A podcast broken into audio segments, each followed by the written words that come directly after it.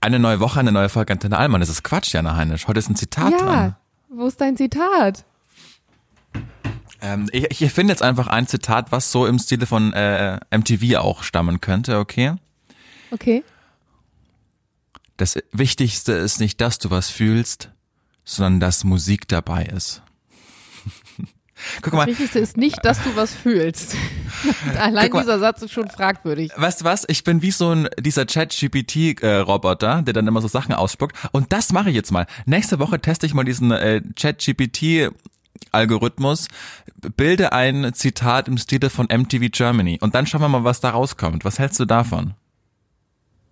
Ja, finde ich nicht schlecht eigentlich. Wobei ich muss wirklich sagen, ähm, ich habe das, glaube ich, verhältnismäßig spät mitbekommen. Und als ich es dann mitbekommen habe, war ich so fasziniert davon, wie dieses Teil funktioniert, weil du kannst ja wirklich alles fragen. Und ich finde noch viel faszinierender, wie jetzt wirklich an Unis oder auch in jeglichen Prüfungskommissionen damit umgegangen wird mit dieser Herausforderung. Was cool ist, dass in, in Amerika kannst du damit die, das Staatsexamen, das juristische bestehen, aber nicht das Abitur in Bayern. Mit diesem ja, aber du konntest auch schon ein Medizinstudium damit bestehen. Also ich glaube, ja, das ja. ist je nachdem abhängig, wer das Ding gerade irgendwie bedient und die Fragen einspeist. Jana Heinisch, wie geht's dir denn? Oh, ich bin gerade ein bisschen im Stress. To be honest, ich bin nämlich gerade erst hier zu Hause reingedroppt. Ich war gerade noch bei einem PR-Frühstück und es hat sich ein bisschen gezogen.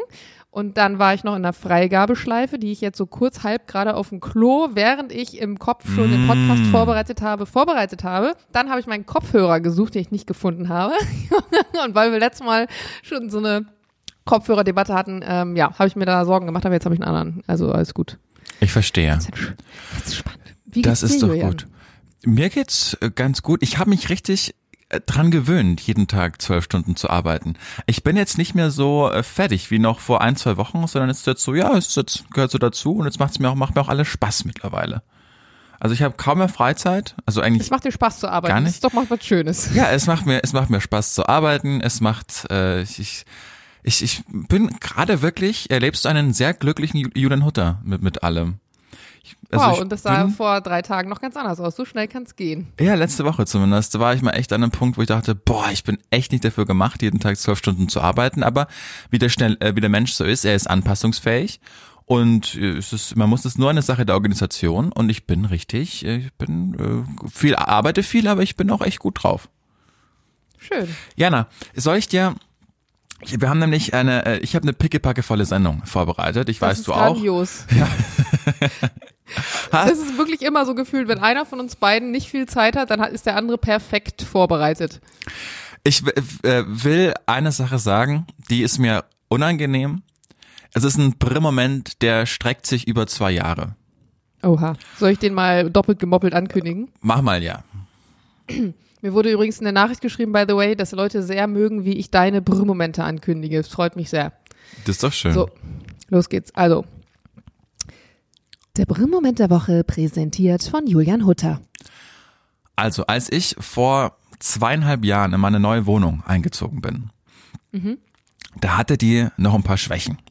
Zum Beispiel war der Abfluss in der Dusche, was gleichzeitig auch eine Badewanne ist, der war verstopft. Da waren noch ganz, ganz viel Haare drin im Abfluss und ich habe mich da hm. erkundigt und also offensichtlich Bestimmt ja nicht. Mit Hundekacke, weil jemand da seine Schuhe Hör auf hat. jetzt, Jana Heinisch. Auf alle Fälle nicht von mir, sondern oder von uns. Ich habe damals noch allein in der Wohnung gewohnt, sondern vom Vormieter und seiner Frau. So, Jetzt dachte ich mir selbst, ist der Mann, hat mir da so einen Rohrreiniger gekauft. Das ist auch, darüber müssen wir auch mal sprechen. Das kann nicht so gut sein für den Abfluss, oder? Wenn du da so pure Chemie reinschüttest, damit es die Haare aufätzt, aber das dann trotzdem leitet es dann runter in die Kanalisation. Das kann irgendwie für das Grundwasser nicht so gut gibt sein. Ja auch, gibt ja auch guten Rohrreiniger. Okay, ich habe nicht so in der Materie angearbeitet. Jedenfalls war dann da immer noch ganz viel Schlodder in dem Abfluss und dann habe ich mir mm. Dann habe ich mir einen Löffel geholt aus der Küche und habe quasi mit dem Löffel alles rausgehe. Du sagst gerade, man versteht mich sehr schlecht. Hm. Das aber das so, aber immer, wenn du deinen Arm bewegst, als würdest du gerade irgendwas zuhalten oder so. Okay, aber lass dich, nicht, lass, ah. lass dich nicht stören, weil das Mikrofon, mit dem ich hier aufnehme, ist ja nicht das, mit dem du mich hörst. Ist nur schwierig, wenn ich nicht verstehe, was du sagst, weil dann kann ich leider nicht darauf reagieren. Verstehst du mich jetzt besser? Deutlich besser, ja. Okay, dann machen wir es so. Also Vielen pass Dank. auf. Das lassen wir alles drin. Wir sind äh, der transparente Podcast. So. Auf jeden Fall habe ich diesen ganzen Schnodder, wovor ich mich ja, du kennst mich, davor ekel ich mich ja so unglaublich. Das ist ja alles bah, vor allem, wenn es nicht mal meine Haare sind und mein Abwasch, sondern es irgendwelche fremden Menschen sind, wo ich nicht wusste, was die da gemacht haben in dieser Dusche, habe ich wirklich tollkühn, weil ich ein Macher sein wollte. Jana, ich wollte ein Macher zu Hause sein. Ich wollte, dass wenn die Frau nach Hause kommt, dass der Abfluss gereinigt ist. Weißt du, wenn die mich fürs Wochenende besucht, dann ist alles fantastisch. Zu dem Zeitpunkt war es noch so habe ich dir so diesen, mit dem Löffel diesen ganzen Schnodder da rausgescharbt aus der Dusche, aus dem Abfluss, dass das da wieder durchläuft. Damit, wenn man sich da duscht, dass man nicht nach zwei Minuten knietief in der Badewanne steht, weil das Abfl weil Wasser so hochfließt, sondern dass es einfach gemacht mein ist. Gott. Ich wollte es machen. So, dann habe ich den Löffel genommen und habe ihn aber nicht gleich weggeschmissen, sondern ich oh habe mein Gott. Oh, ich ahne, worauf das hinausläuft. Sondern ich habe ihn quasi nicht in die Besteckschublade gelegt, aber Okay, auch, aber auch in die Küche. Weil ich war zu dem Zeitpunkt noch alleine da und wusste, okay, jetzt dann am Wochenende, wo schmeißt man denn den Löffel weg, habe ich mich, ich, mich gefragt. Ich hatte keine Zeit, den sofort zu entsorgen. Ich wollte nicht den jetzt in die Resten, Restmüll offensichtlich schmeißen. Ich wollte ein braver Bürger sein und den richtig loswerden. So, so, dann war es so, dass mich dann äh, Sophie am Wochenende besucht hat und dann habe ich den Löffel, der da in der Küche lag, vollkommen vergessen. Und so eine Woche später ist mir dann aufgefallen, ha, der Löffel liegt da nicht mehr. Und ich habe auch nicht gesagt, dass das ein Schnodderlöffel ist. Und dann wurde der quasi in, also abgewaschen offensichtlich, aber dann auch in die Gespe äh, Besteckschublade getan. Aber es ist ja so, dass wir ja keinen Geschirrspüler haben, sondern Mhm. Diese Löffel, die dann nur immer so bis bisschen abspülen, einfach mit einer Weißt du, was Bürste ich aber glaube, Spüli. dass manchmal so mit Hand abgespültes Geschirr wahrscheinlich besser abgespült ist als in der Geschirrspülmaschine Okay. bei den ganzen Keimen. Das stimmt, ich gebe auch wirklich Mühe. Worauf ich hinaus will ist, dass man am Anfang macht man sich dann immer noch so, naja, aber ich habe den Löffel ja bestimmt jetzt nicht gehabt. Oder ich habe ihn ja bestimmt jetzt nicht für den Joghurt genommen. Aber jetzt bin ich da zweieinhalb Jahre und letztens ist es mir wieder siedend heiß eingefallen, dass dieser Löffel da ja immer noch drin ist und jetzt nach zweieinhalb Jahren kann es einfach nicht mal sein, dass ich diesen Löffel noch nicht im Mund hatte. Und jetzt schaudert es mir einfach ganz, ganz an, dass ich diesen Schnodderlöffel in meinem Mund hatte. Bah! Ja, ich verstehe, ich verstehe die Misere, aber ich muss, ich, ja, ich habe einfach eine deutlich geringere Ekelgrenze als du, glaube ich. Ja. Ich bin zum Beispiel, bist du ein Typ, naja gut, du hast keine Spülmaschine, deswegen kommt es wahrscheinlich nicht in Frage, aber ich bin so ein Typ, ich schneide ein Brötchen mit einem Messer auf, mit so einem scharfen, so einem großen, womit man kein Brötchen schmiert, sondern was extra nur dafür gemacht ist, um es aufzuschneiden. Und dann wische ich einfach mal so mit dem, mit dem Tuch kurz rüber und stell es zurück. Ich wisch das, ich wasche das nicht jedes Mal in der, Spül, in der Spüle ab oder in der Spülmaschine. Ja, okay, aber du hast damit ja nur Butter aufs Brot geschmiert. Du hast es ja nicht Ja. irgendwie im Mund gehabt oder sonst irgendwas. Das ist ja schon okay. Also Würdest du sagen, das ist okay? hygienisch vermutlich auch nicht einwandfrei, aber solange der jetzt nicht dreimal abgelutscht wurde und dann nochmal in dieses Marmeladenglas, boah, das finde ich ja auch so widerlich. Also da, da wirst, wenn du, da wirst du ja bei mir nie wieder zum Brunch oder irgendwas eingeladen, wenn ich merke, dass du deinen Löffel angeleckt hast und mit dem angeleckten nicht bei Löffel dir zum Brunch eingeladen. allgemein Dann müsstest gesprochen. du ja alles abspülen. allgemein gesprochen und ich sehe, dass du diesen äh, Löffel, den du gerade abgeleckt hast, nochmal ins Marmeladenglas tust, um dann nochmal Marmelade aufs Brot zu, zu legen. Das finde ich ja so, also habt ihr denn gar keinen Anstand? Jörn, ich, bist du bereit für meine erste Frage? Unbedingt. Vielleicht kommt da eine Löffelgeschichte, I don't know. Vielleicht kommt aber auch eine Ekelstory bei raus. Mhm. Man kennt doch die Situation, dass man so auf Familienfeiern ist. Und Ja. irgendwie sind ja alle Familienfeiern auf eine Art und Weise gleich. Man Komisch. hat das Gefühl, dass die sich, ja genau, komisch, aber man hat das auch das Gefühl, dass je, jeder Geburtstag von Oma, egal ob es jetzt der 80. oder der 79. ist, dass die ähnlich ablaufen. Weil auch immer die gleichen Geschichten auf eine Art und Weise erzählt werden. Deswegen, welche super nervige Geschichte oder Anekdote erzählt deine Familie immer wieder über dich? Das, da erwischt du mich auf dem falschen Fuß. Über mich eine komische Geschichte. Okay, es gibt eine Geschichte, die meine Eltern nicht, nicht mehr müde werde zu erzählen. Und zwar wollte ich immer Go-Kart fahren. Also schon von klein auf. Ich war der riesen Michael Schumacher-Fan. Ich wollte unbedingt immer Go-Kart fahren. Und als ich dann sieben oder acht Jahre alt war, äh, waren wir im, im, Ita äh, dem, im Italienurlaub oder im Österreich-Urlaub und da gab es eine Go-Kart-Bahn. Und da gab es auch Kinder-Go-Karts. Und was wir nicht wussten, wie schwer das ja ist, so ein Lenkrad zu steuern von einem Go-Kart. Dann ist ja nicht wie im Auto, dass du so eine, so eine Servolenkung hast und alles super einfach ist, sondern es ist ja echt, du brauchst schon ein bisschen Muskelkraft. Und da war mein Bizeps noch nicht so ausgereift. Und ähm, der Typ von der Anlage hat uns aber gefragt, kann der, ist das denn schon mal gefahren in Deutschland? Und meine Eltern, ja, ein Wunderkind. Schon ganz oft ist oh er gefahren. Nein, oh Gott, so sind deine, meine, meine Mom ist auch manchmal so, so wie, wie ihre Töchter auf diese stolz ist. Die können natürlich alles. Ja, aber ich glaube, das ist auch so ein Elternding. Ja, ist ja auch süß. Und das Problem war, dass es nicht so eine Go-Kart-Bahn war, wie man sie vielleicht von draußen kennt, dass es eine wirkliche Bahn war mit, mit Kurven, sondern die Kurven wurden quasi gezeichnet von Reifenstapeln. Weißt du, es war so ein riesen Parkplatz und Ja. so Reifenstapeln haben quasi den Weg geebnet.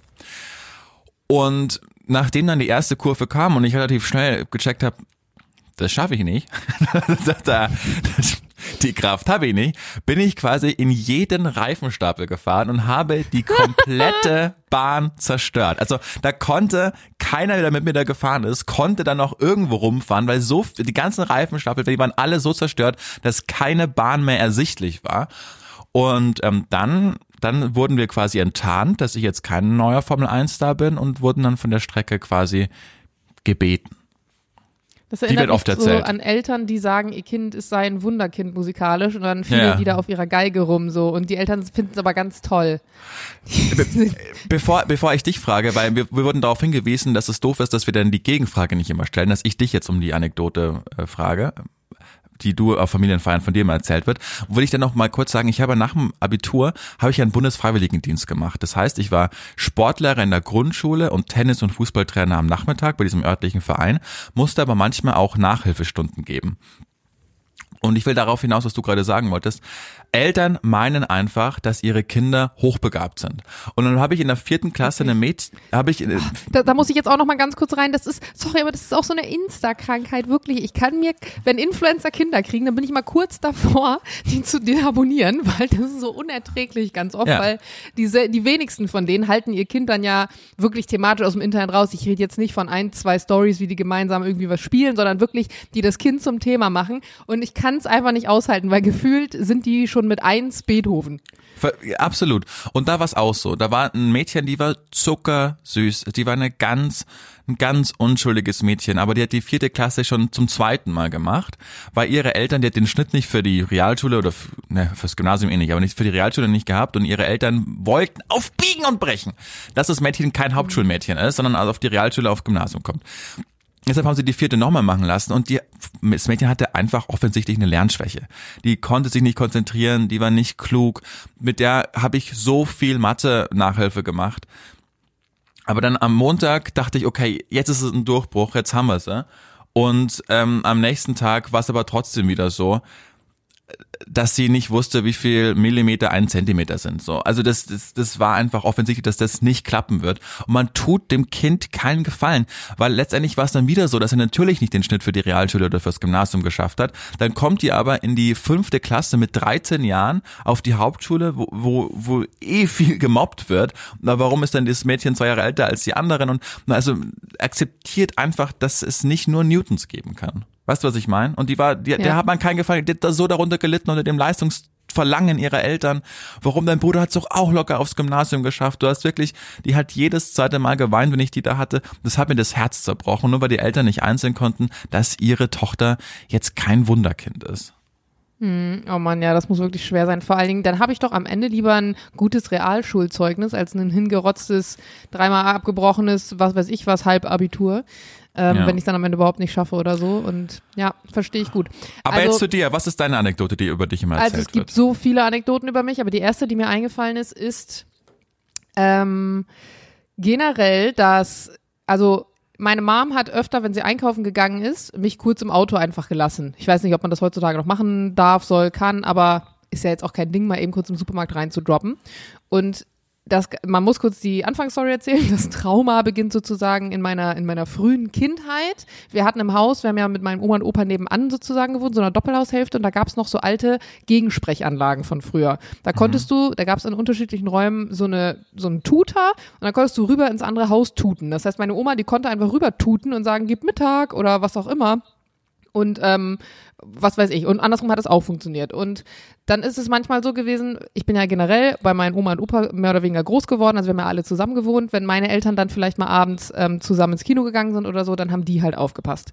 Und irgendwann ist es wohl eines Abends so gewesen, dass die im Kino waren, ich war schon im Bett und diese, dieses Gegensprech Ding nicht funktioniert hat. Und meine Oma und Opa haben sozusagen nicht mitbekommen, dass ich wach geworden bin. Mhm. Und ich wusste aber nicht, dass meine Eltern ins Kino gegangen waren und dachte, ich wäre zu Hause alleine und habe daraufhin halt natürlich bitterlich angefangen zu weinen. Und es hat kurz gedauert, bis die das sozusagen gecheckt haben. Und bei mir ist so eine ähm, Grundangst daraufhin entstanden, so kurz alleine gelassen zu werden so dass zum Beispiel in so Situationen, wenn meine Mama sich mich dann kurz im Auto gelassen hat oder so, ich ähm, kein Zeitgefühl wirklich dafür hatte und dann schnell zum Beispiel einfach in den Supermarkt gerannt bin und sie gesucht habe oder so, obwohl ich wusste, sie ist eigentlich da. Aber irgendwie, das war so eine, ja, das war irgendwie so eine, so eine Angst. Und ähm, man, man bringt ja kleinen Kindern oftmals bei, wenn die zum Beispiel ihren Namen sagen lernen, wie sie das aussprechen sollen. Also es gibt ja einfache und schwierigere Namen. Und Heinisch ist ein Name, der für einen Kindermund nicht unbedingt easy ist. Und die beste Freundin von meiner Mutter hat mir damals immer gesagt, du heißt Jana und dein Nachname ist Heini. Und Heini konnte ich dann so sagen, das ist dann so mhm. mehrere Silben geteilt. Und Sch, Heinisch. Und ich hab Sch aber nicht hingekriegt. Dann hat sie irgendwann gesagt, Heini Scheiße. Sch wie Scheiße. So, und das habe ich mir dann irgendwann gemerkt. Und weiß, Heini ist ja ein Jungsvorname, ne? Also Heini, den Namen gibt's ja wirklich altdeutsch. Mhm. So, und dann meine Eltern bei Ikea, mich abgegeben, da schön im Smallland äh, zum Bällebaden, war ich immer super gerne, fand ich ganz toll. Aber da hat mal wieder irgendwie das Alleinsein wahrscheinlich reingekickt oder so. Irgendwie habe ich mich dann doch nicht mehr so wohl gefühlt. Und dann haben halt die Betreuer da mich gefragt, wie ich denn heiße, damit sie einfach meine Eltern ausrufen können. Und ich habe denen halt gesagt, ich heiße Heini Scheiße. Und die so, bist wirklich? Das ist dein Name? Ja, ja, das sagt doch immer die Freundin von meiner Mama. Naja, die Ansage lautete dann auf jeden Fall, weil ich halt auch als kleines Kind mit meinen kurzen Haaren so ein bisschen wie ein Junge aussah und ich hatte auch immer so eher kernige Klamotten an. Der kleine Heini Scheiße möchte bitte aus dem Smallland abgeholt werden. Und diese Story höre ich noch sehr oft, aber ich finde sie auch witzig und wenn ich sie mir heutzutage vorstelle, mir würde das passieren und ich müsste da mein Kind abholen und erstmal erzählen, dass er nicht Heini Scheiße heißt. Das ist wirklich sehr witzig. Ich ja, habe auch noch eine Anekdote, darf ich die erzählen? Ja, natürlich. Und zwar, ähm, meine Großeltern, die wohnen in Ludwigsburg. Meine Oma und mein Opa, die sind noch eigentlich ganz jung für Großeltern. Mittlerweile äh, ja, ich bin jetzt auch 28 und mein Opa ist 80 und meine Oma ist 77. Aber das ist halt relativ jung noch immer für eine, für eine Oma. Und so vor 15 Jahren hatte ich mal so eine Phase, wo ich immer meine Oma angerufen habe, vom Festnetz noch, von meinen Eltern, weil ich da natürlich noch gewohnt habe. Und dann habe ich immer manchmal, wenn sie nicht rangegangen ist, habe ich so Spaßanrufe gemacht. Aber das war ja sehr schnell zu enttarnen, dass ich das war. Äh, also, das hat jeder gemacht, glaube ich. Genau. Jeder, der eine geile Kindheit noch aus Telefonzellen so ungefähr hatte, der hat es gemacht. Genau. Und normalerweise war es dann immer so, dass sie dann einen Tag später angerufen hatte und meinte, ach Juli, du, du, du, du Spaß, Klamauk, äh, wieder lustiger Anruf. So, das war du so. Spaß, Klamauk? Habe ich gerade erfunden, das Wort. Weiß nicht, ob es das gibt. Ich bin nicht rausgekommen, gerade grammatikalisch aus dem Satz. Jedenfalls war es dann wieder so, dass ich bei meiner Mama war und meinte, komm, jetzt rufen wir die Oma an, Juli. Und dann ist sie wieder nicht rangegangen, da war der Anrufbeantworter und dann habe ich so in diesem, da war ich ja auch noch ein Kind, da war ich so 14. Dann habe ich so mal diesen Pseudo-Ostdeutsch-Dialekt. Guten Tag, Frau Ebro. Ich wollte Ihnen nur sagen, dass Sie heute im Bröninger Land an mein Auto gefahren sind. Ich bitte das zu melden, rufen Sie mich an. Und dann habe ich die Nummer meiner Eltern gesagt. 08085, bla bla bla. Und sie hat's nicht oh Gott, piepen wir raus. Aber es ist, genau, es ist so eine bayerische Vorwahl einfach. Und normalerweise ist es dann so gewesen, dass sie am nächsten Tag anruft, aber da, da kam kein Anruf. Und dann war es so ein Familientreffen, so drei, vier Wochen später, mit meinem Onkel, Tante, Cousin, Cousine, meinen Eltern und eben Oma und Opa. Und irgendwann kam beim Essen dann das Thema auf, ach, äh, hat Mama, meine Mama gesagt, ach, warum habt ihr denn gar nicht angerufen, nachdem Juli letztens euch aufs Band geredet hat und diesen Ostdeutschen nachgemacht hat? Und dann haben sich Oma und Opa mit ganz geschockten und großen Augen einfach angeschaut. Und da haben wir gemerkt, irgendwas irgendwas stimmt da nicht. Und dann hat meine Oma nur so gesagt, ja, das war, Juli, das war witzig. Und dann hat meine Mama so nachgefragt, so, hä, was, was war denn? Und dann haben sie wirklich so Scheibchen, so Lami-mäßig, Taktik, alles aufgeklärt, wie das war. Ach ja, das, das, äh, das haben wir nicht so richtig verstanden, aber es ist ja gut, dass das jetzt der Juli war. Und dann, hä, was, was war denn? Und dann war es wirklich so, also das haben sie dann peu à peu erzählt, dass sie an diesem besagten Tag wirklich im Bräuninger Land waren. Das ist so wie die Mall of Berlin in Berlin, so ein Einkaufszentrum einfach mit einem großen Parkplatz, weil sie da immer sind, weil sie da wohnen und manchmal da frühstücken gehen und was auch immer. Und an dem Tag haben sie anscheinend wirklich beim Ausparken das Gefühl gehabt, dass es zumindest knapp gewesen sein könnte. Und dann haben sie uns das wirklich so peu à peu erzählt, dass sie diesen Anruf bekommen haben, dachten, scheiße, dann sind wir da wirklich an das Auto rangefahren, sind daraufhin zum Bräuninger Land äh, in die Abteilung, wo es die, die Überwachungskameras gibt, haben stundenlang versucht, diese Szene zu finden, wo man selbst ausgeparkt ist, um die, die um die, die, das Kennzeichen des anderen äh, klar zu machen, um sich irgendwie bei dem zu melden, weil sie haben gesagt, die Nummer, die ich aufgesagt habe, also die Nummer meiner Eltern, die haben sie nicht verstanden. Da war irgendwie ein Störgeräusch.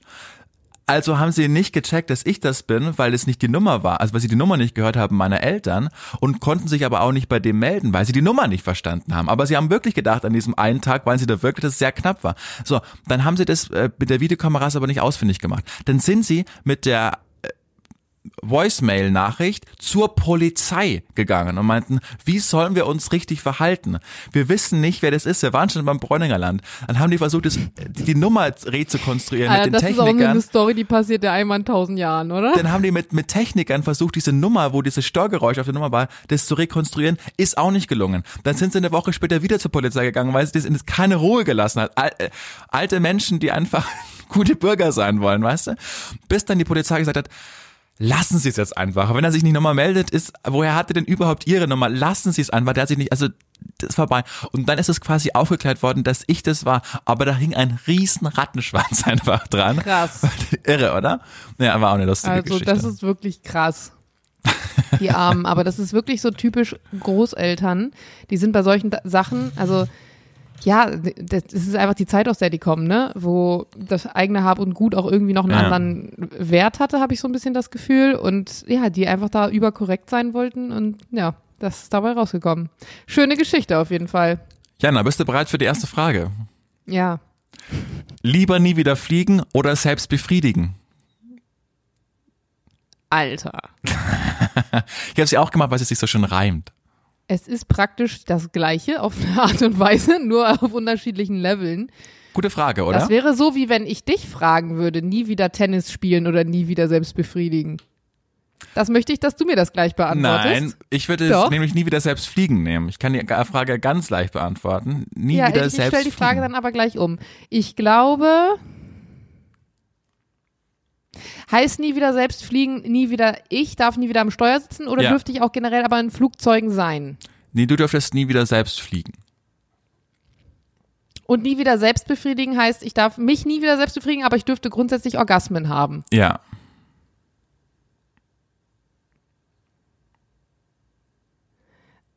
Ähm, Dum, dum, dum, Dann würde ich sagen, nie wieder selbst befriedigen. Ah ja. Glaube schon. Vielleicht würde ich das dann irgendwann bereuen, aber ja, dann müsste Jules ein bisschen mehr arbeiten. Das ist okay. Kann ich mit dealen. So, und was wäre bei dir? Das muss ich jetzt wissen mit Tennis. Gleiche Antwort. Gleiche Antwort. Ja. Krass, da lieben wir unsere Hobbys. Ja. Wow, ich Ja. glaube, das würden extrem wenig Menschen sagen, oder? Glaubst du, das ist, glaubst du, das ist jetzt gerade, wenn uns ein Psychologe diese Frage gestellt hätte und wir hätten so geantwortet, glaubst du, das wäre das Normale, also das, wie der, wie der Standardmensch antworten würde? Ich glaube, dadurch, dass, dass wir ja beide einigermaßen attraktive Menschen sind und es noch nie so schwer hatten mit der Partnersuche, lässt sich das für uns einfacher beantworten. Ja, aber dazu muss ich sagen, ich bin eine Frau und ich bin deutlich schwerer zu befriedigen als du, wenn wir jetzt mal im Detail sind. Das nimmt gerade ganz so komische. Züge an. Ja, aber ähm, das finde ich total spannend, dass man ein Hobby so, wobei andererseits, ja, nee. Hm, ja, schreibt uns mal. Da, da machen wir mal eine Umfrage in der Insta-Story zu, die natürlich anonym abgestimmt werden kann. Ja. Eure größte Leidenschaft neben Sex verzichten und dafür selbst befriedigen oder andersrum. Das, das finde ich sehr spannend. Das werde ich hochladen, wenn die Folge online ist. Und da bin ich gespannt auf die. Das finde ich schön. Ja, die Frage ist mir heute eingefallen auf dem Weg zur U-Bahn und deshalb kommt jetzt gleich die zweite Frage. Wann bist du denn Wer hat sich in der U-Bahn befriedigt? Ja. Wann Ich hast du dich zuletzt in letztens der so eine U-Bahn befriedigt? Umfrage. Da hat tatsächlich, da ging es irgendwie, weil ich diesen Artikel da kurz thematisiert habe und da habe ich die Leute aufgerufen zu schreiben, wo sie die lustigsten Sex-Stories hatten. Und da hat jemand geschrieben in der U-Bahn und das fand ich irgendwie faszinierend. Und noch eklig. Ja, aber auch faszinierend. Ja. Bah, was glaubst du in der U-Bahn? Das, das sind ja so viel Viren und Bakterien und bah. Du mit deinen Viren. Du bist ein richtiger Sakrotan-Fan wahrscheinlich auch, oder? Ja. Sakrotan. Also- ich habe mir schon Hände ganz oft gewaschen, als es noch nicht in Mode war, vor Corona. Ich glaube, also ich habe das Gefühl, Kinder, die zum Beispiel mit Eltern aufwachsen, deswegen bitte bekommen doch keine Kinder, du willst ja sowieso keine, die äh, viel so rumputzen und rumreinigen und Sakrotan hier und da, das sind tendenziell, ich weiß nicht, ob es dazu Studien gibt, safe gibt es dazu welche, die, die später ganz viel Allergien haben, die, wenn sie in so ein Feld rennen, da einfach rauskommen wie so ein Pustekuchen, weil der Körper überhaupt keine anderen Stoffe kennt, gefühlt, als diese Sakrotan-Scheiß und bei allem Alarm schlägt. Naja. Ich hatte Ja, letztens ich eine, spreche aus Erfahrung im, im engeren Umfeld. naja. Ja, das war eine Anspielung für alle, die jetzt zuhören. So, sorry. lassen wir unkommentiert. Ich hatte letztens eine tolle Zugfahrt von München nach Berlin. Äh, habe ich mir das Bordbistro an den Tisch mit einem Juristen, äh, mit einem Strafverteidiger geteilt, mit dem ich ins Gespräch gekommen bin, weil der hat sich auf Grasdelikte spezialisiert und er hat so einen Pro Bono-Fall in Nürnberg angenommen, wo einer erwischt worden ist und der versucht, die immer rauszuhauen, weil es eh bald legalisiert werden soll. Und dann meinte er auch, der war Mitte 40, war echt ein toller Typ und dann meinte er, dass er jetzt zu seinen Kindern nach Hause fährt, zu seiner Frau, er hat drei Kinder. Und dann haben wir auch über das Thema gesprochen und da meinte er, echt, ich habe ihm auch so meine Sicht der Dinge erklärt und er meinte, das, das versteht er und man muss sich auch einfach bewusst machen, dass das Leben, wie man es geführt hat, dann einfach vorbei ist. Und dann hat er mich auch so ganz tief angeschaut und meinte, aber wir können doch die Welt nicht nur den Dummen überlassen. Hm. Und damit hat er mich so ein bisschen bekommen. Naja, das Weißt ist wie dieser weil ich- Spruch, wenn der Dümmere immer nach, äh, wenn der Klügere immer nachgibt, dann Gewinnen die immer die Dummen. Dummen. Ja. Und das stimmt halt auch in gewisser Art und Weise. Ich hatte, ähm, du hast ja vielleicht meinen Post gestern gesehen. Und ich hatte das Thema, weil ich, ach, ich habe mich gestern, ich habe gestern ja diesen Post hochgeladen, wie ich da halt so nackt am Strand liege. Stimmt. Und normalerweise Ich dachte, was bin da ich denn nicht los? mehr, also ja, das ist so, also meine Model, sag ich mal, Vergangenheit, in der man häufiger tatsächlich, weil im, im, in diesen klassischen Model-Sachen ist es nicht so, dass so Körper immer so, dass in diese Nacktheit so angesprochen, also nackt sein hat nicht immer so was Sexuelles. Also wenn du zum Beispiel auch zu irgendeinem Fitting gehst und ein Stylist dich so an der Brust anfasst, dann ist es nicht immer was Sexuelles. Aber anderes Thema. Ich bin generell, das ist ja ein Thema, wo ich eher offen bin. Aber ich habe irgendwann mal angefangen, das nicht mehr so viel auf Insta zu machen, weil ich auch irgendwie finde, keine Ahnung, man wird dann älter und man muss auch nicht alles auf Insta hochladen. Aber ähm, in letzter Zeit häuft sich das, dass Kanäle Jules schreiben oder auch dann mir ähm, so ganz äh, eklige, bitterböse Nachrichten. Hast du ja vielleicht gelesen da gestern. Und ich habe da immer so eine total zwiegespaltene Einstellung zu. Es gibt ja eigentlich drei Optionen, die man hat, wenn jemand einen beleidigt im Internet. Die erste Option, das, was klassisch Influencer auch machen, ist, das irgendwie auf eine Art, also zu reagieren und totzuschweigen, die Person zu blockieren, einzuschränken, das einfach wegzulöschen und fertig. Das merkt die Person aber. Wenn du jemanden blockierst, weiß die Person, dass sie blockiert wurde, weil sie dich nicht mehr findet. Und es kann dazu führen, dass sie sich eine neue E-Mail-Adresse mit einem neuen Konto erstellt und weitermacht. Einfach, weil sie gemerkt hat, du hast reagiert auf eine Art und Weise.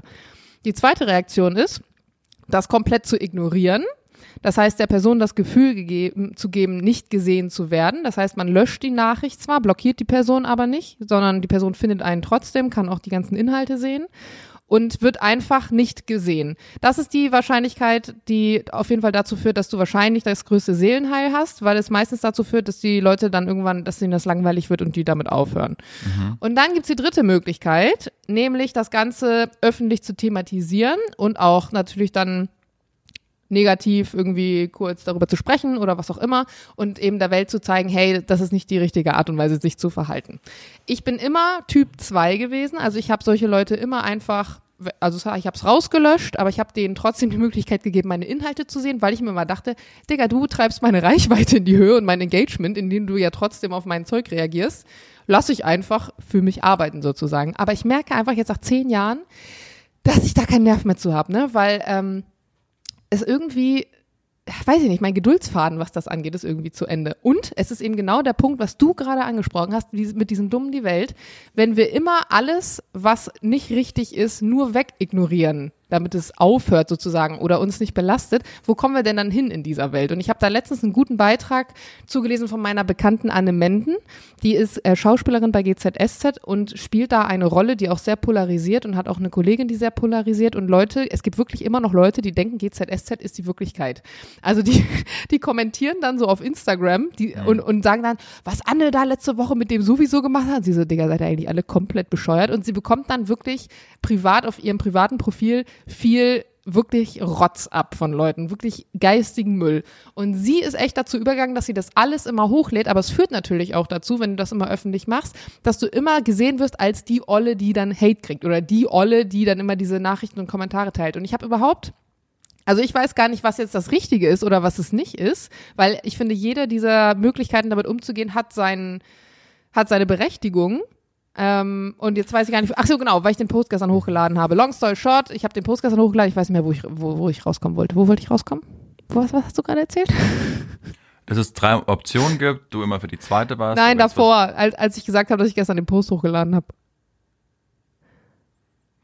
Hm. Wo waren wir denn davor? Das weiß ich auch nicht mehr zu genau. Ich immer und, und deswegen sage ich ja immer long story short, weil meine Herleitungen manchmal so lang sind, dass ich mich auf dem Weg dieser scheiß Herleitung so in der Herleitung verfranse, dass ich nicht mehr weiß, wo ich rauskommen wollte. Dann lass mich trotzdem reingrätschen und dich ein bisschen retten, weil da ja. wollte ich immer mit dir drüber quatschen. Vor ein paar Wochen hast habe ich das mit so peripher mitbekommen, dass irgendjemand bei dir geschrieben hat, äh, wie ein Brett oder so. Äh, ja, ja, genau. Das war, glaube ich, dieselbe Person wahrscheinlich. Genau, und dann hast du dann auch das so richtig monothematisch den halben Tag durchgezogen, warst dann auch mit Lena Unterwäsche kaufen und Ja, ja, genau, das war der. Da, mhm. Das habe ich gesehen und da dachte ich mir so, ach Jana, somit zeigst du richtig, wie sehr dich das getroffen hat und gibst dem so die Bestätigung, dass es dich getroffen hat.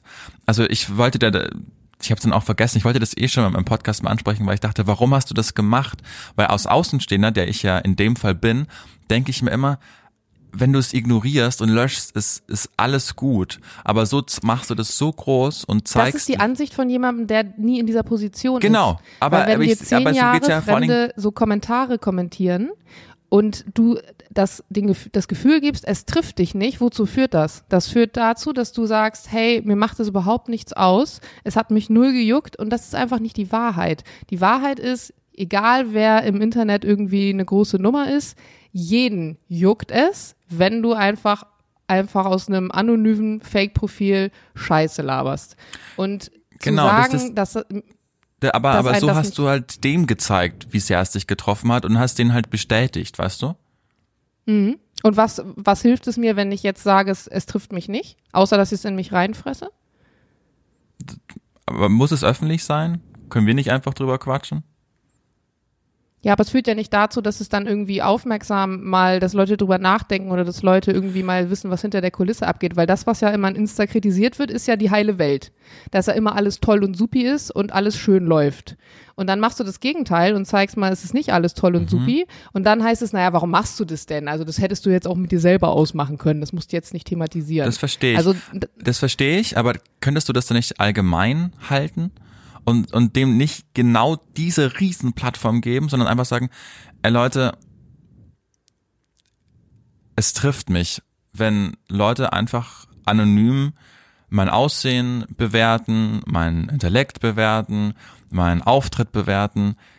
Und ich kann ganz gut verstehen, warum euch das genauso geht. Mir geht's nämlich genauso. Wir sind da nicht alleine, sondern das, wir sind alle Menschen. Ich finde das einfach beschissen jedem, den so geht, glaubt mir, es geht uns allen so, egal wie viel Follower man hat. Dann sagt man es auch transparent, man sagt, dass man sich das, dass man sich doof fühlt, dass es jedem so geht, aber man gibt diesem einen Spaß, das darf man nicht mehr sagen, aber man gibt diesem einen Vollidioten nicht diese riesen Plattform, diese explizite. Und, und ich aber die gibt man der Person ja eh nicht, weil du darfst es ja gar nicht teilen, welch, um welche Person es geht. Das ist ja immer ohne Namen. Okay, aber du hast, hast du nicht den Kommentar dann gezeigt oder hast Aber du du gesagt, darfst nicht sagen, wer dir die Nachricht schreibt. Aber er weiß also es ja weiß, trotzdem. es viele es machen, geht dann, aber es ist verboten. Es geht ja nur um sein subjektives, subjektiv, subjektives Empfinden, zu wissen, okay, warum macht er das? Der ist ja neidisch, der sieht deinen Erfolg, der sieht Ist dein, übrigens eine die, also sprich ruhig von die. okay, eine Frau, die sieht dein, dein Äußerliches, sie ist vielleicht nicht so schön, sie hat nicht so ein tolles Leben, sie hat nicht so ein aufregendes Leben und aus dieser Minderwertigkeitskomplex sagt man, ich will aber auch, dass es der nicht gut geht und dann schreibt man diesen Kommentar und will dich verletzen in dem Moment, weil sie nicht will, dass es, dass, dass das dir auch mal nicht gut geht, weil dein Leben ist ja einfach perfekt. Du hast ja überhaupt keine Probleme. Dann du schwebst noch 70 Jahre und dann stirbst du irgendwo auf einer Wolke und fällst einfach in einen Bach voll Honigmilch. So, das ist ja deren Ansicht, weißt du? Genau. Und aber in dem Moment, wo du das dann sie so rezitierst, ohne ihren Namen zu nennen, weiß ja, geil! Ich habe jetzt mein Ziel erreicht, ich werde weitermachen, weil das befriedigt mich. Und jetzt ist genau mein Das Kommentar dachte ich war es. früher auch und ich glaube, dass es nicht so ist. Ich Okay. glaube, dass, ähm, also ich, ich glaube, du hast mit allem recht, was du sagst. Natürlich kommt es aus einer inneren Unzufriedenheit, die, so wie du andere Personen behandelst, behandelst du auf eine Art und Weise auch dich selbst oder siehst dich selbst. Also wenn Weil zufriedene Menschen Ruhe schreiben sowas nicht. und mir geht's du? gut, dann äh, würde ich mich nicht so verhalten. Ich glaube aber auch, dass das bei der Person kein gutes Gefühl auslöst. Ich glaube nicht, dass der Mensch so funktioniert grundsätzlich, es sei denn, er ist ein absoluter Psychopath vielleicht und auch Psychopathen ne, sind ja nicht als Psychopathen geboren, aber ich glaube schon, wenn du das teilst, dann klar bekommt die Person in ihrer Anonymität eine Aufmerksamkeit, aber ich glaube nicht, dass es der Person danach besser geht. Ja, ich sag dir nur, was ich da gedacht habe, als ich das gesehen habe. Ähm, das da dachte ich so, da will ich dich mal nochmal drauf ansprechen, auch hier im Podcast, weil ich es einfach interessant finde und weil ich ja nicht, also ich bekomme auch ganz komische äh, DMs, aber die, die, das ist ja bei weitem nicht so wie, wie in deinem Maß, sondern es hat mich einfach interessiert, warum du das, warum du das so gemacht hast, weil als Ich Außenstehender glaube, hat das ist auch ein Prozess. Also ich weiß, ich weiß ja, wie ich, also wie gesagt, das Thema ist zehn Jahre alt und wenn ich mich die letzten zehn Jahre dahingehend anders verhalten habe und jetzt neu verhalte, liegt es auch, glaube ich, einfach daran, dass man müde ist und ähm, man hat nicht mehr Bock, für jeden eine Entschuldigung zu treffen. Und ja, du bist vielleicht unzufrieden in deinem Leben und bei dir läuft's nicht und deswegen bist du neidisch und deswegen schreibst du so Kommentare und du bist eigentlich eine arme Wurst. Aber wenn ich mein ganzes Leben lang so führe, dass ich immer nur Entschuldigung für andere finde und das jetzt wegargumentiere, warum die Person sich so verhandelt und deswegen auf meinem Rücken das austragen lasse, dann passiert es ganz schnell, dass ich da selber mit hinuntergerissen werde in diesen Strudel, weil ich nur noch eigentlich versuche, die andere Person wahrscheinlich in Schutz zu nehmen dafür, dass sie sich so dumm verhält. Und jetzt da ja die merke ich, aller, ich, allerwichtigste da Frage zum Schluss. Ging es dir dann nachhaltig besser, nachdem du das gemacht Ja. hast? Okay, Ja. dann ist das ja die Antwort. Ja, ist doch, dann hast du es ja für dich gefunden. Das ist Oh, doch, ist doch ein persönliches Ende. Jana, was ist los mit der Jugend? Ich glaube, die Jugend, mit der ist nichts los. Ich glaube, wir, die Erwachsenen, wir denken mal, mit der Jugend sei was los, weil wir uns weiterentwickeln. Nee. Und wir uns nie so entwickeln wie die Generation nach uns und uns es schwerfällt zu sehen, dass die anders sind als wir. Ich gebe dir zwei Beispiele, warum ich das gerade gefragt habe. Erstes Beispiel, Creed 3. Hast du davon gehört? Von diesem TikTok-Trend? Ja, ja. In Was soll Essen. das? Können wir bitte kurz darüber reden, warum eine Stadt Essen heißt? Es verwirrt mich jedes Mal aufs Neue. aber wo einfach im Kinosaal, für alle, die es nicht mitbekommen haben, äh, Creed 3, da hat man sich unter einem Hashtag dann auf TikTok anscheinend zusammengetan, man mit dem Ziel, die Vorstellung abzubrechen, man hat dann auf einmal angefangen mit Essen und Müll um sich zu werfen und sich im Kinosaal zu prügeln. Und das war teil, also 12 bis 15-Jährige haben das einfach hauptsächlich gemacht. Weshalb man will, dass jetzt, oder die Kinobetreiber wollen, dass Warner Brothers den Film ab 16 quasi freigibt, damit die Also jetzt muss ich da mal kurz auch rein, weil ich habe wirklich nur von dem einen Kino mitbekommen. Nee, ist das öfter eine passiert. Kino in Essen. Okay, weil ich habe mich nämlich, also den Beitrag, den ich dazu gelesen habe, bezog sich auf ein Kino in Essen. Und da habe ich mich schon gefragt, warum die fucking FAZ oder Tagesschau oder worum ich das gesehen habe, da einen Beitrag drüber macht. Weil wenn ich über jede Berliner Prügelei, die irgendwo Mhm. von einem Kino stattfindet, ne, denke ich mir so, hä, weil jetzt fünf Leute sich da im Kino prügeln. Aber gut, wenn du sagst, Nee, nee. es sind mehreren Kinos, dann check ich es halt auch irgendwie nicht. Das also war was ist orchestriert. Film? Creed 3, das ist so die Spin-off von Rocky. Ja, ja, I know. Und zweite und äh, Geschichte, die ich gehört habe und gelesen habe, auch in meiner Sendung thematisiert habe, und da will ich jetzt mit dir auch nochmal drüber reden. Hast du das mitbekommen, dass ein zehn bis zwölfjähriges Kind letzte Woche in Hannover eine Bank überfallen hat mit ja, genau. Äh, Das hat äh, räuberische Erpressung quasi begangen. Also sie ist mit so einem Rollkoffer in den Laden äh, oder in diesen Laden in die Bank reingekommen in Niedersachsen und hat Geld erpresst unter Androhung von Gewalt. Und wie es dann so war, haben die das dann nicht ganz so ernst genommen, die Bankangestellten, und das Geld nicht rausgegeben, äh, weshalb dann das Kind geflohen ist. Hat aber in der Furcht seinen Koffer dagelassen, da ist dann auch die Polizei, äh, ich glaube sogar das äh, LKA aus Hannover, ist da, oder aus Niedersachsen ist dann da angekommen, haben diesen Koffer dann aufgemacht, war aber nichts drin und seitdem ist das Kind auf der Flucht. Es wird beschrieben, äh, ein 10 bis 12 Jahre altes Kind, man ist sich über das Geschlecht nicht ganz einig, weil es offensichtlich noch nicht im Stimmbruch war, 1,20 Meter groß und wird jetzt ermittelt wegen räuberischer Erpressung. Aber Also. warte mal ganz kurz, räuberisch, es ist ja nicht, es hat ja nichts äh, mitgenommen. Ja, aber allein, allein die, der Versuch ist ja strafbar. Ist es so? Ja. Als Kind. Naja, Du das ist die ja Frage. Du bist ja, du bist ja erst ab 14 Jahren, wie war diese die juristische Aufteilung? Also äh, unter 14 bist du einfach noch nicht strafmündig.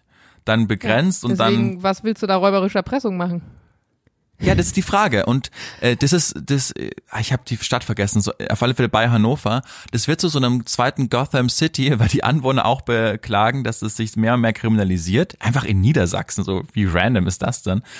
Und das, das heißt, ich habe mehrere Fragen. Die erste Frage ist, wenn die Polizei in Hannover nicht fähig ist, ein zwölfjähriges Kind zu fassen, was ist es dann fähig zu fassen? Vor allen Dingen habe ich gelesen, dass das Kind einfach eine Dino-Mütze aufhatte.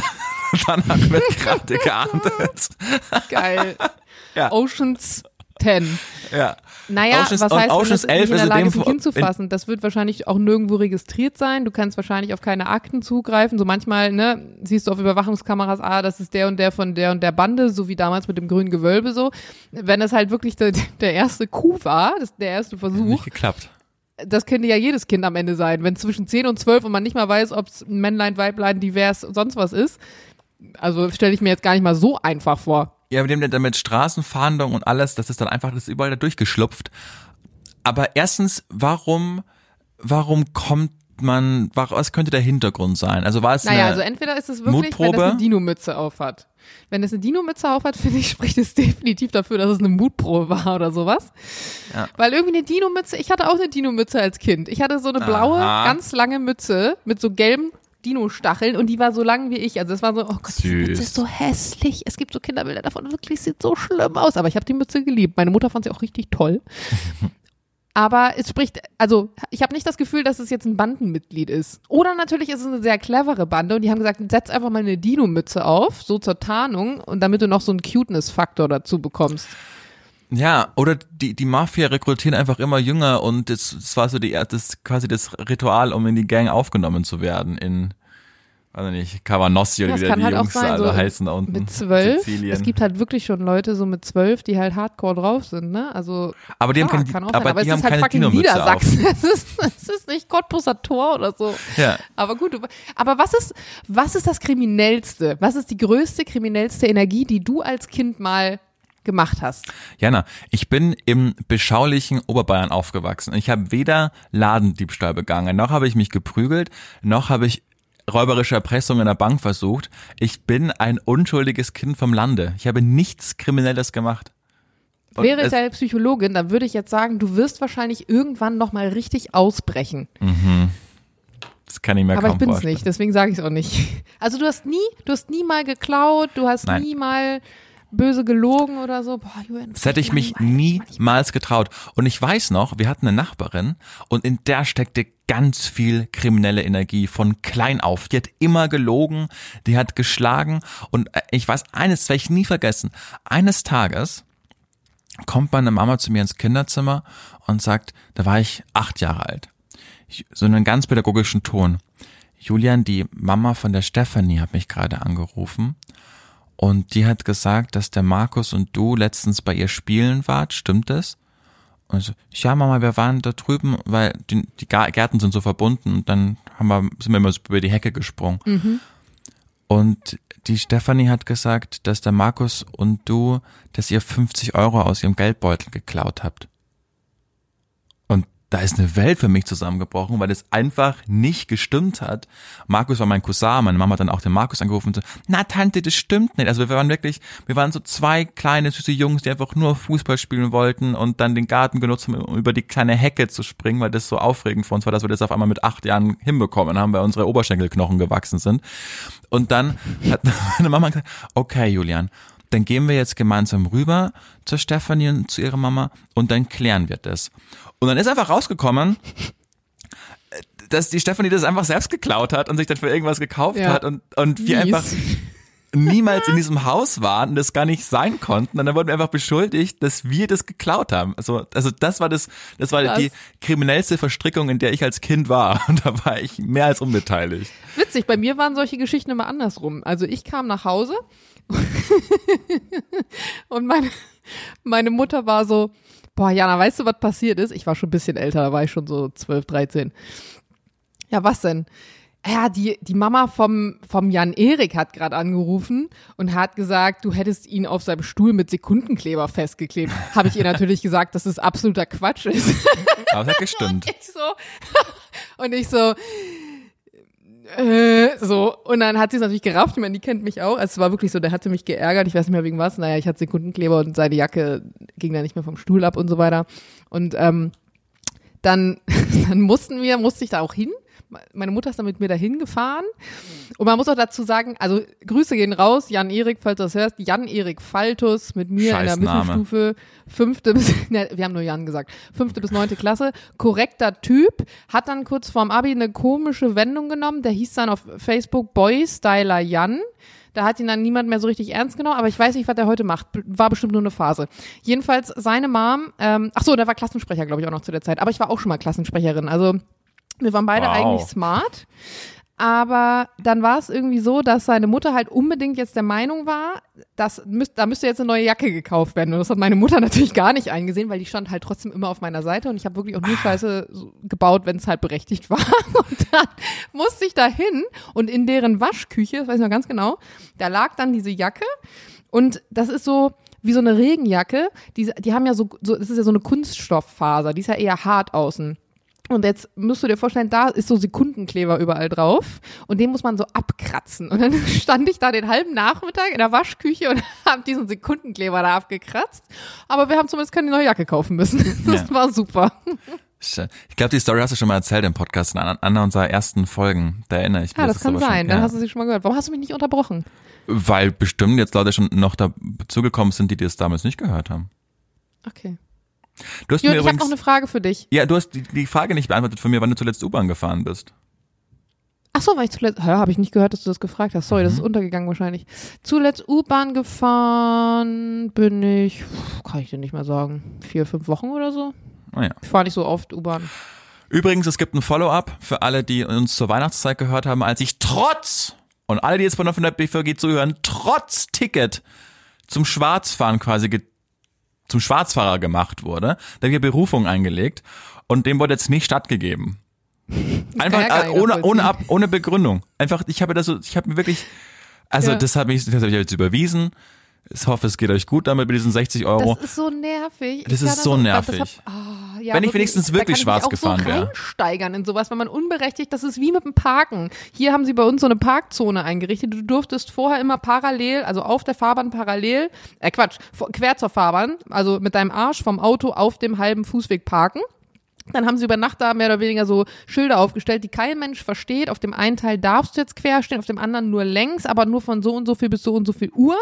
Auf jeden Fall ähm, haben sie mir mehrere Knöllchen dann so nachträglich mäßig geschickt, weil ich halt dann so quer stand und ich hatte aber von dem einen noch ein Foto und habe dann Einspruch eingelegt und die auch so, nö. Und das Ding ist, ja, du kannst jetzt anfangen, das alles juristisch mit einem Anwalt, bla bla bla, aber wegen 50 Euro dann. Und dann denke ich halt so, nein. Und ganz ehrlich, ich will nicht wissen, wie viel Geld die mit so einem Scheiß machen, weil ja. Leute Leute einfach sagen, ich habe keine Rechtsschutzversicherung oder ich habe auch nicht die Energie, wegen so, so einer Kacke zum Anwalt zu gehen und ich kann es am Ende halt nicht mal beweisen. Also das ist wirklich, oh Gott, wie, ja. mit so falschen Blitzern. Wenn du so geblitzt wirst und du weißt aber ganz genau, ich bin nicht so schnell gefahren, gibt's ja auch manchmal. Ja. Ähm, und dann kannst du halt darauf klagen von wegen, war falsch eingestellt oder so. Und manchmal klappt's halt und manchmal auch nicht. Die da oben. Zweite Frage von dir, Jana. Was war das schlechteste Geschenk, das du jemals jemandem gemacht hast? Ich würde generell sagen, dass ich ein guter Schenker bin. Wirklich? Das hätte ich nicht gedacht. Warum nicht? Nee, ich hätte gedacht, du bist so jemand, der, mh, dem fällt, fällt so drei Tage vorher ein, dass er was schenken will, Nee. hat dann keine Zeit und dann kauft er so einen fancy Gutschein vom Italiener. Also nicht irgendeinen Scheißgutschein, schon einen guten Gutschein, aber Hauptsache einfach ein bisschen Geld ausgeben und sich nicht viel kümmern müssen. Nein. Da liegst du völlig falsch. Ich liebe das, also vor allen Dingen natürlich jetzt in der Partnerschaft, äh, große und cool angelegte Geschenke zu machen. Hab dann da diebische Freude dran. Gibt recht, wenn es jetzt so im Freundeskreis ist und äh, fuck, da bin ich eingeladen, ich muss da noch ein Geschenk. Dann bin ich jetzt nicht der beste Geschenke. Oh, ich weiß es. Ähm, in der sechsten Klasse haben wir so Schrottwichteln gemacht und da habe ich vergessen, Das zählt dass- nicht, das ist kein Geschenk. weil da habe ich dann Aber einfach? Straßenmalkreiden geschenkt. Was hast du? Straßenmalkreiden verschenkt in der sechsten das ist doch Klasse. nicht schlecht, das ist ein geiles Geschenk in der sechsten Klasse. Hallo. Okay. Ich war die krasseste Straßenmalkreidemalerin. Wir hatten eine Einbahnstraße und wir haben immer so richtig fett, weil wir so rebellisch waren, Stopp! 30er-Zone auf die Straße gemalt. Und dann haben wir noch so Häuser auf die Straße gemalt und so Stühle und Tische und uns darauf gesetzt. Und wenn ein Auto, unserer Meinung nach, schneller als 30 durch die Straße gefahren ist, dann haben wir uns da so hingesetzt, wie so Klimakleber. ja, der Vorreiter. Jana Hannes, damals schon Influencerin. Mit Sekundenkleber, die du vorher noch auf die Jacke des anderen geschmiert hast. Dass du dich da Nee, nee, das kam deutlich später. Das war eine andere Phase. Ah, ähm, hm. Ich habe meiner Mutter mal ein Buch geschenkt, obwohl sie überhaupt nicht liest. Und es hieß, ähm, wäre ich du, dann würde ich mich lieben. Und die das aber überhaupt nicht, aber die das überhaupt nicht, aber das war das doch nett. Also im Sinne von, hey, vielleicht, ähm, du verstehst oder vielleicht ziehst du dich manchmal nicht so, aber du bist ganz toll und wäre ich du, würde ich mich wirklich lieben. Im Sinne von, Okay, ich glaube, das versteht man als Mutter tendenziell nicht richtig. Genau, und die hat wirklich, bekommt. ich erinnere mich noch, also ich war da auch 14 oder 15, aber ich fand das Buch toll, weil ich manchmal das Gefühl habe, meine Mama will manchmal eine andere Person sein und verkauft die als jemand anderes. Und dann dachte ich damals schon, nee, die, meine Mama ist ganz toll und wäre ich du, würde ich mich wirklich lieben. Und das war, war ich eigentlich ganz lieb gemeint und nett, aber das hat sie überhaupt nicht verstanden. Das vielleicht das fällt mir gerade so spontan ein. Und du? Das verstehe ich. Ich habe mal, oh, ich habe, glaube ich, generell schon ein paar Scheißgeschenke gemacht. Das sieht man aber immer daran, äh, bist du es mir noch wert oder nicht. Also Mhm. tendenziell, wenn Beziehungen zu Ende gehen, mache ich Scheißgeschenke. Ich habe mal einem Ex-Freund zweimal hintereinander eine Uhr geschenkt. Einfach nur, super. weil wir einen Uhrenladen und da war Sale in der Nähe hatten. Und dann hat er sowohl zu Weihnachten als auch zum Geburtstag eine Uhr gekriegt. Aber eine coole Uhr oder so eine G-Shock? Was ist G-Shock? Weiß ich nicht, ist so eine, so eine Kinderuhrenmarke.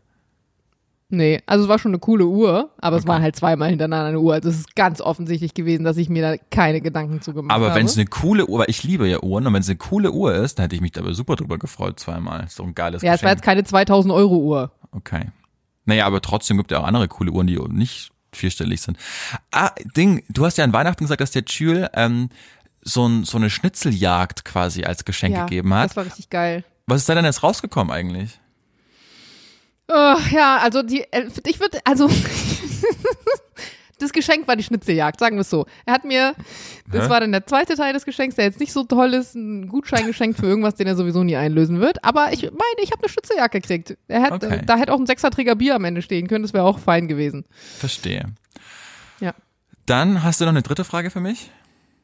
Du kannst deinen Namen frei wählen. Wie würdest du heißen? Als Kind wollte man doch immer anders heißen. Echt? Ich fand meinen Namen eigentlich immer ganz cool, weil alle Juli Julia, du bist gesagt haben und einer der wilden Kerle, Juli, die Viererkette in einer Person, auch Juli hieß. Und dann war das für mich so die Legitimation, mein War Name das ist der, der Jimmy Blue gespielt hat? Nein, ich weiß nicht, wie der Schauspieler hieß. Aber der war so unscheinbar, aber war ein guter Fußballer, das mochte ich immer. Und ich war auch Abwehrspieler. Das fand ich immer cool. Ich finde meinen Nachnamen nicht so schön.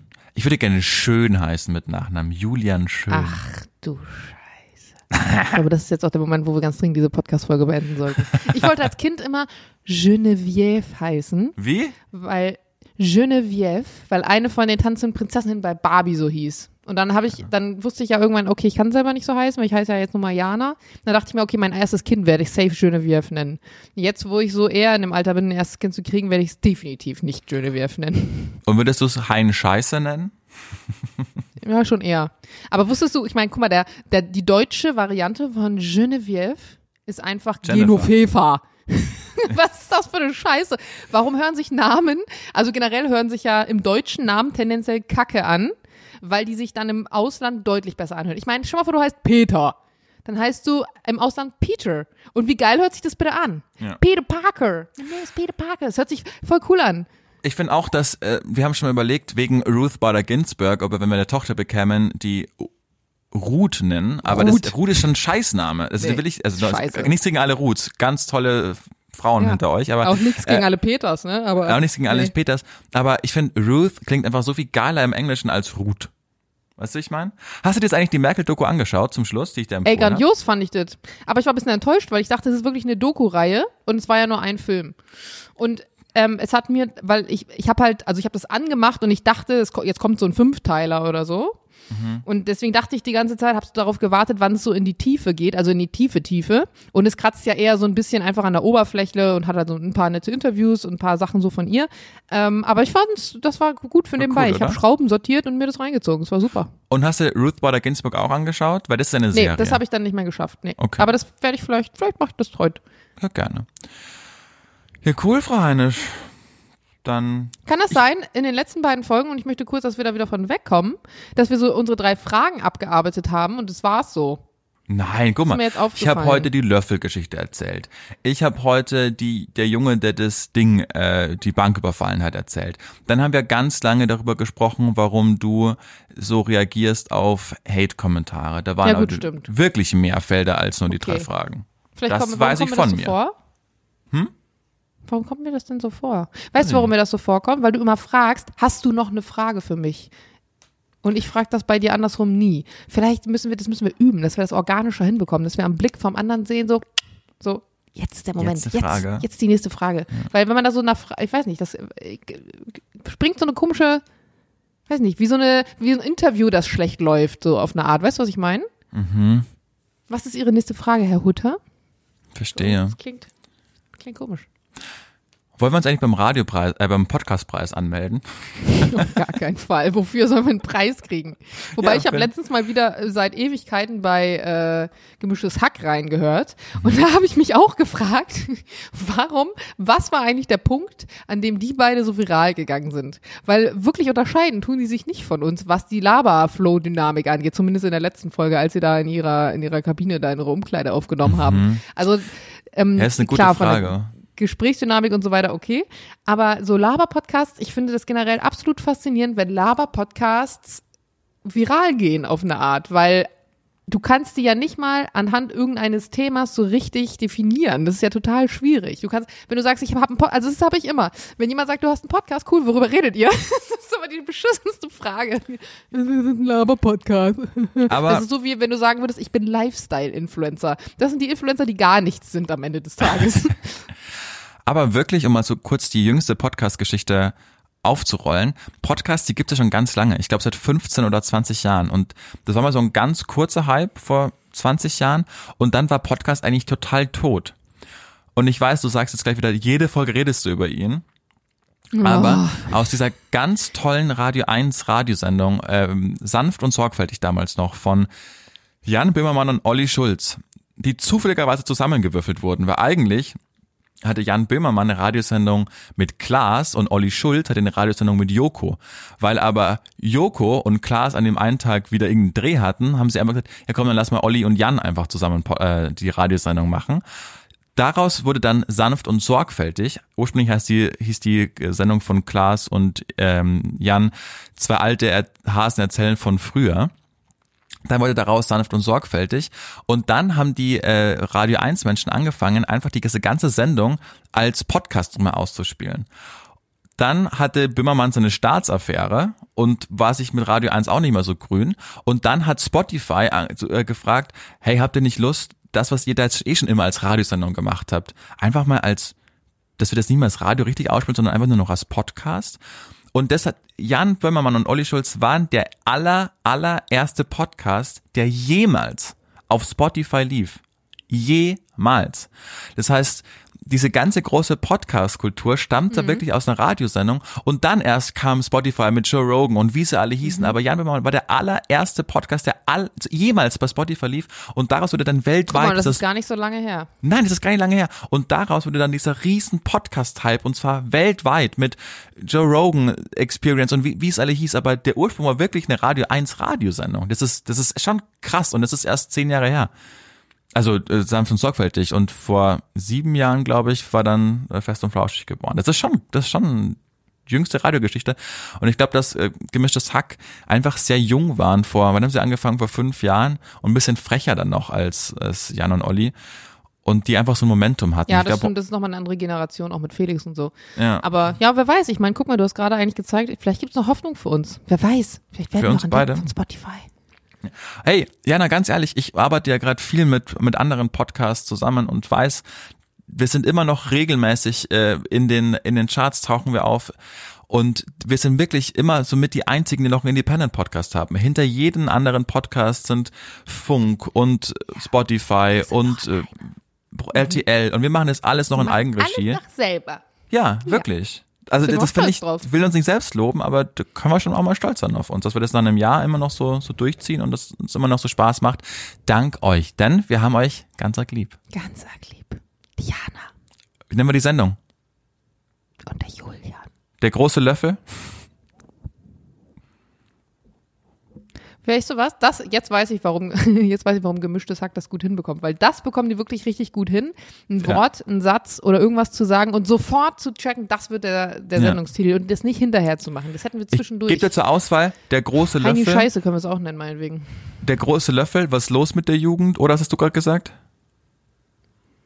Heini Scheiße. Aber ich finde sowas, was los mit der Jugend auch nicht schlecht.